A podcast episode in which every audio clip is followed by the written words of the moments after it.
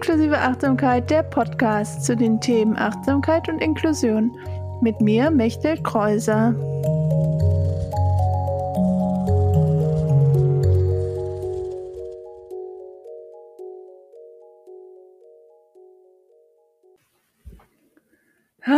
Willkommen bei der zweiten Folge von Inklusive Achtsamkeit, der Podcast. Wenn dies die erste Folge ist, die du von diesem Podcast findest, dann kannst du gerne im Anschluss noch Folge 1 hören. Da geht es um, was ist inklusive Achtsamkeit und warum brauchen wir es. In dieser Folge geht es um mich, äh, Mechthild Kreuser, die Gründerin von Inklusive Achtsamkeit und meinen Weg zur Achtsamkeit. Wie habe ich Achtsamkeit für mich entdeckt? Und äh, da ich selber ja auch eine Behinderung habe, erzähle ich in diesem Podcast, in dieser Folge auch etwas darüber, was meine Behinderung ist und auch wie ich äh, meinen ersten Rolli zum Beispiel bekommen habe und auch über meine chronischen Schmerzen. Das heißt, wenn du jetzt gerade merkst, dass das Themen sind, die für dich gerade nicht so angenehm sind und wo du nicht so gerne etwas von jemand anders drüber hören möchtest, kann ich das total verstehen und dann kannst du einfach diese Folge ähm, auslassen und dir eine andere Folge anhören oder machen, was für dich gerade gut ist. Das einfach nur zum Anfang, dass du für dich selber guckst, was dir gut tut, also Selbstfürsorge da praktizierst, was mir auch ein sehr wichtiges Thema ist. Genau, das war es eigentlich für den Anfang. Ich freue mich jetzt auf die Folge.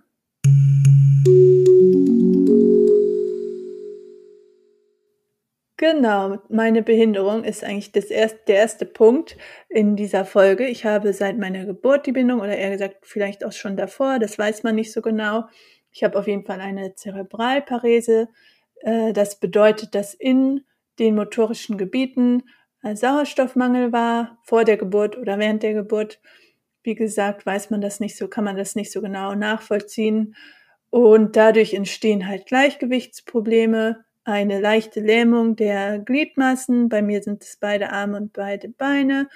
Und ich kann ja zwar laufen, aber halt nicht so lang und nicht so gut. Und auch bei meinen Armen merkt man das, dass ich zum Beispiel mit der Koordination Probleme habe und auch äh, mit der Schrift, das manchmal nicht so gut leserlich ist. Das sind bei mir die ähm, Sachen, die so man so merkt. Und äh, umgangssprachlich sagt man zu einer Zerebralparese auch oft Spastik. Also ist, Spastik ist eigentlich nur ein Teil der Zerebralparese und es sind ähm, Muskelzuckungen, die man nicht so kontrollieren kann. Und da es halt nur ein Teil ist und für mich auch jetzt ein Teil, der nicht so im Fokus steht bei meiner Behinderung, für mich persönlich sage ich halt auch eher Zerebralparese oder sogar, dass ich eine Körperbindung habe, einfach weil ich auch nicht jedem erzählen möchte, was ich für eine Bindung habe. Ich finde, das muss auch jetzt nicht jeder beim direkt am Anfang wissen. Und jetzt in diesem Podcast ist ja auch ein bisschen was Persönlicheres. Da habe ich mich jetzt auch dazu entschieden, das mal zu erzählen. Also ihr, die das jetzt hört, wissen das jetzt, dass ich die Zerebralparese habe.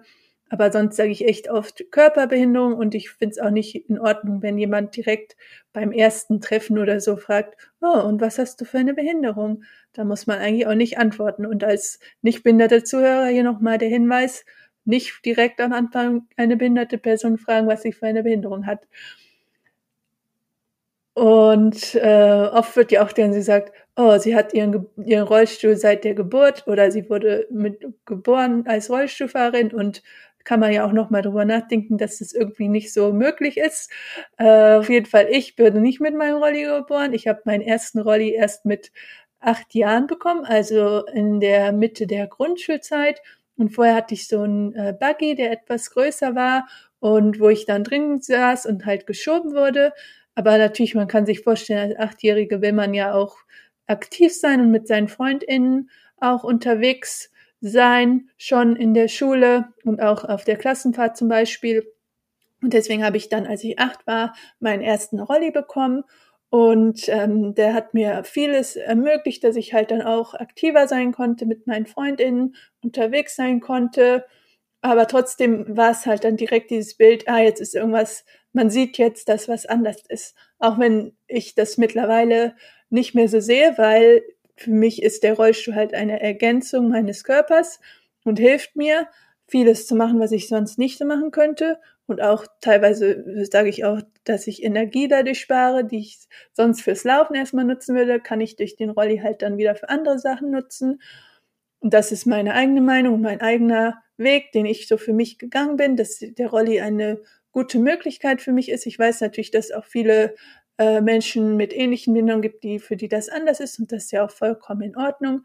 Äh, ich erzähle hier auch gerade meine eigene Geschichte, wie das für mich ist und ähm, habe aber trotzdem halt am Anfang auch das Gefühl gehabt, ja, ich möchte jetzt auch, zum Beispiel als ich dann aufs Gymnasium gekommen, nicht die, gekommen bin, nicht direkt mit dem Rolli da sein und war dann auch die ersten Wochen ohne Rolli da, bis ich einmal auf dem Schulhof von einem Kind ähm, umgerempelt wurde, aus Versehen natürlich, aber trotzdem lag ich dann erstmal da und das war natürlich kein schönes Gefühl und deswegen habe ich seitdem dann immer auch in die Schule den Rolli mitgenommen und ähm, war dann auch sichtbar Rollstuhlfahrerin in der Schule.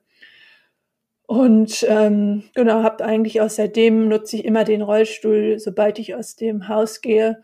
Ähm, und in der Wohnung bin ich Fußgängerin. Aber natürlich kann ich auch mal auf der Straße dazwischen wechseln, wenn irgendwo mal wieder ein Aufzug nicht funktioniert und ich die Treppen nehmen muss. Das ist so für mich der Weg, den ich gerade gehe oder den ich äh, für mich entschieden habe, dass es für mich so ist, dass ich den Rolli als äh, Möglichkeit außerhalb der Wohnung für mich nutze. Genau, das auch zu meiner Schulzeit. Mehr möchte ich da gar nicht mehr drüber reden, denn dann kommen wir jetzt zu der Phase in meinem Leben, wo ich dann die Achtsamkeit für mich gefunden habe. Das war nämlich nach der Schule. In äh, der Zeit habe ich mich dazu entschieden, in den Niederlanden Psychologie zu studieren, in Nimwegen. Das ist äh, eine kleine Stadt in den Niederlanden.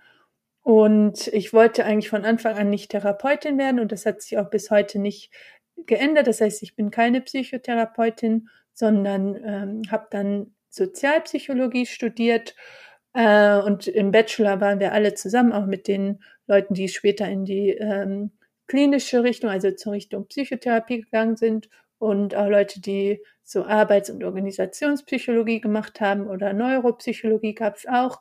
Und ich habe halt Sozialpsychologie gemacht. Und da in der Sozialpsychologie geht es um die Fragen, warum machen Menschen das, was sie tun, wie treffen wir Entscheidungen, ähm, auch Vorurteile, zum Beispiel unbewusste Vorteile, die wir haben, und das sind einfach so Themen, die mich auch immer noch sehr interessieren und wo ich auch auf jeden Fall auch noch ein paar Folgen drüber machen werde, weil es einfach so spannende Themen auch sind, das immer noch so meine psychologische Leidenschaft ist.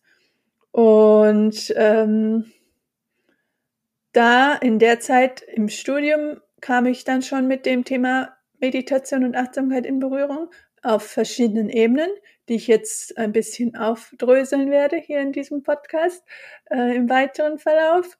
Im ersten Jahr hatten wir ähm, so ein Fach, wo wir dann immer verschiedene Studien gelesen haben und eine dieser Studien ging um ähm, die Studien mit buddhistischen Mönchen, die in diese Scanner für die Ephemerie aufnahmen, also die Gehirnströme aufgenommen wurden und ähm, das war ein Thema in diesem Kurs und das fand ich irgendwie faszinierend und spannend, was da ähm, gezeigt wurde, dass ich durch die Meditation so Veränderungen auch im Gehirn stattfinden können.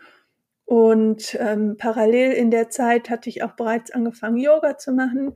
Erst in einer Gruppe in unserem Sportzentrum, das in so einem Fitnessstudio war, wo echt dann die Sportgeräte drumherum waren.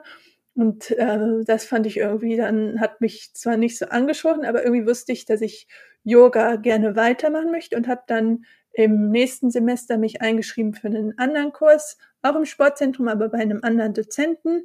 Und habe dann bei ihm eigentlich auch die ganze Zeit, in der ich in Nimwegen war, äh, Yoga gemacht und später auch in einer Gruppe äh, fortgeschrittenes Yoga, also Advanced. Und ich dachte immer, hm, ich kann doch nicht Advanced Yoga machen, ich habe doch eine Behinderung.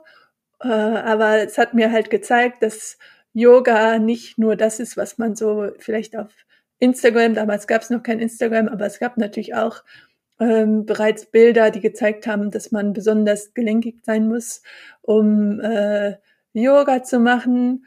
Und da habe ich mich halt nicht äh, gesehen gefühlt. Aber in dieser Yoga-Gruppe konnte ich immer mitmachen, weil wir waren auch eine ganz gemischte Gruppe, auch nicht nur Studenten, sondern auch Leute aus der Stadt selber, die halt immer zu diesen Dozenten gekommen sind, um dort Yoga zu machen. Und das war echt eine coole ähm, Erfahrung und hat mir auch jetzt geholfen, selber weiter für mich Yoga zu machen, weil ich habe eigentlich auch in den Jahren danach dann immer für mich viel Yoga selber gemacht. Und ähm, der dritte Faktor war, dass ich in einer Meditationsgruppe war mit einer Freundin und da haben wir uns dann mit anderen Studenten regelmäßig getroffen, um zusammen zu meditieren und zum Beispiel auch Gehmeditation zu machen und andere Meditationsformen ausprobiert. Und diese Erfahrung hat mir dann auch geholfen, meine eigene Meditationspraxis zu entwickeln und habe in der Zeit dann halt auch mal für mich jeden Tag eigentlich mindestens 10 oder 15 Minuten meditiert. Ich habe immer versucht, relativ kurz zu meditieren, weil ich einfach für mich gemerkt habe, dass es mir hilft, eher kurz zu üben und dafür regelmäßig, als vielleicht dann mal sich zu denken, ah, ich mache jetzt 30 Minuten und dann aber zu merken, oh, das ist erstens ist es super anstrengend, 30 Minuten am Stück zu meditieren, vor allem für sich selber, auch ohne Anleitung. Und zweitens hat man ja auch vielleicht nicht immer 30 Minuten Zeit, auch wenn natürlich manche Leute sagen, man kann sich ja immer die Zeit nehmen. Aber ja, 30 Minuten am Tag ist halt schon auch ähm, viel, wenn man auch studiert und noch andere Projekte hat und seine Freunde auch nochmal treffen möchte. Deswegen so 10 bis 15 Minuten ist eigentlich auch mittlerweile immer noch die Zeit, die ich versuche. Mal wird's auch 20 Minuten oder manchmal sogar auch 30 Minuten, aber ich versuche eher immer regelmäßig kurz zu meditieren, als mir mich dann zu sehr zu überfordern und direkt zu lange meditieren zu wollen. Und ähm, durch diese ganzen Sachen, die ich dann gemacht habe mit Yoga und Meditation, habe ich halt auch viele Veränderungen bei mir selber gemerkt. Einmal zum Thema äh, Selbstakzeptanz. Also ich hatte immer nach außen immer so gesagt, ja, ich akzeptiere mich als behinderte Person so wie ich bin, aber innerlich habe ich das nicht so gefühlt. Und da habe ich dann im Laufe der Zeit gemerkt, dass ich das dann auch irgendwann innerlich fühlen konnte, weil ich halt in der Meditation das so auch geübt habe, besser mit allem umzugehen, was so da ist. Und ein anderer Punkt war ähm, die Schmerzen. Also jetzt in diesem Teil geht es um die Schmerzen in den nächsten paar Minuten. Du kannst auch gerne dann skippen, wenn das für dich angenehm ist. Und ich habe halt ähm, regelmäßig in der Studienzeit gemerkt, dass ich Kopfschmerzen hatte, Schulterschmerzen, Rückenschmerzen. Und ähm, wir haben im Studium gelernt, dass man irgendwie, wenn man äh, Sachen drei Monate am Stück hat, also Schmerzen, ähm, soll das, sollte es chronisch sein. Und natürlich, wenn das für dich der Fall ist, dann sucht ihr auf jeden Fall auch äh, Unterstützung beim Arzt und fragt, wie ihr damit umgehen könnt. Aber auf jeden Fall für mich hat die Meditation da nebenbei, daneben der anderen Behandlung durch Physiotherapie und so auch geholfen, mit diesen Schmerzen umzugehen, weil für mich sind diese Schmerzen halt immer da und sie sind mal stärker und mal schwächer. Und ähm, aber im Großen und Ganzen merke ich, okay, ich kann damit umgehen, ich kann sie wahrnehmen, ich muss nicht direkt darauf reagieren, ich muss mir nicht direkt die Gedanken machen, wie lange bleiben die Schmerzen noch. Natürlich gibt es auch nochmal Phasen, wo diese Gedanken dann wieder stärker werden. Aber dann kann ich immer wieder in dieses bewusst wahrnehmen von dem, was da ist, dass die Schmerzen da sind, aber auch was alles andere noch da ist.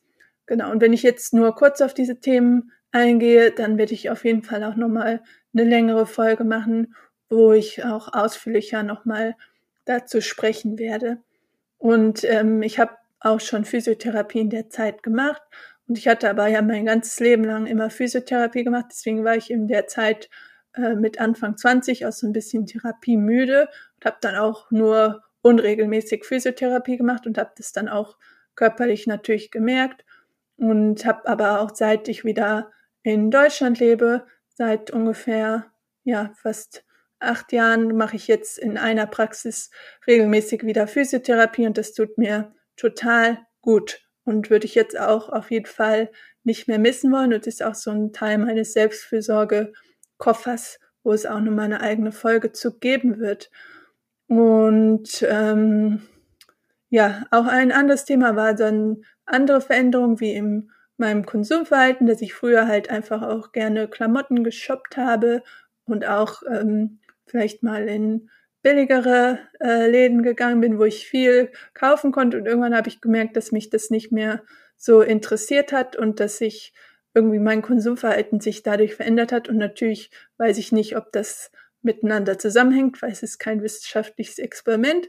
Aber es ist auf jeden Fall eine Veränderung, die ich festgestellt habe und die ich auch im Austausch mit anderen Leuten, die auch äh, mehr meditiert haben, auch so ähnlich festgestellt habe. Äh, falls das bei dir auch so ist, kannst du es natürlich auch gerne mit mir teilen. Das würde mich total freuen. Und auch natürlich, wenn du zu allen der anderen Punkte, die ich genannt habe, auch ähnliche Erfahrungen hast, kannst du diese natürlich auch sehr gerne mit mir teilen.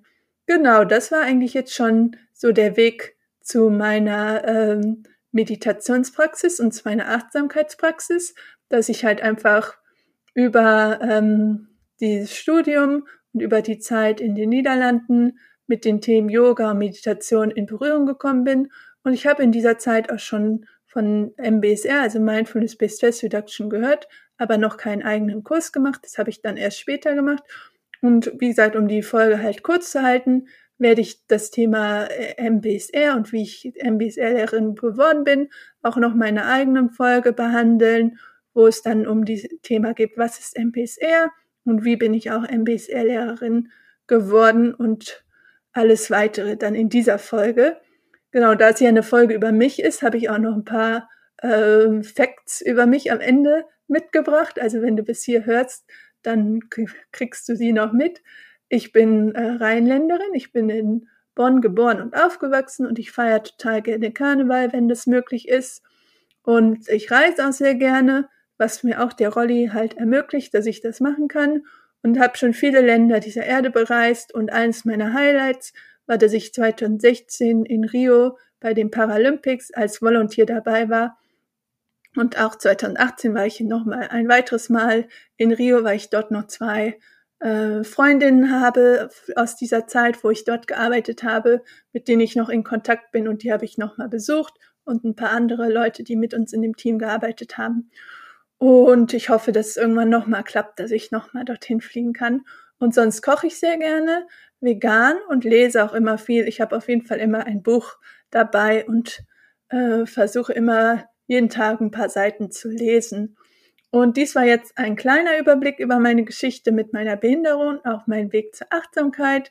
Ich habe jetzt auf jeden Fall noch viele Ideen, was ich noch alles in diesem Podcast thematisieren möchte. Ich habe ja auch schon ein paar Sachen gesagt, wozu es noch eigene Folgen geben wird.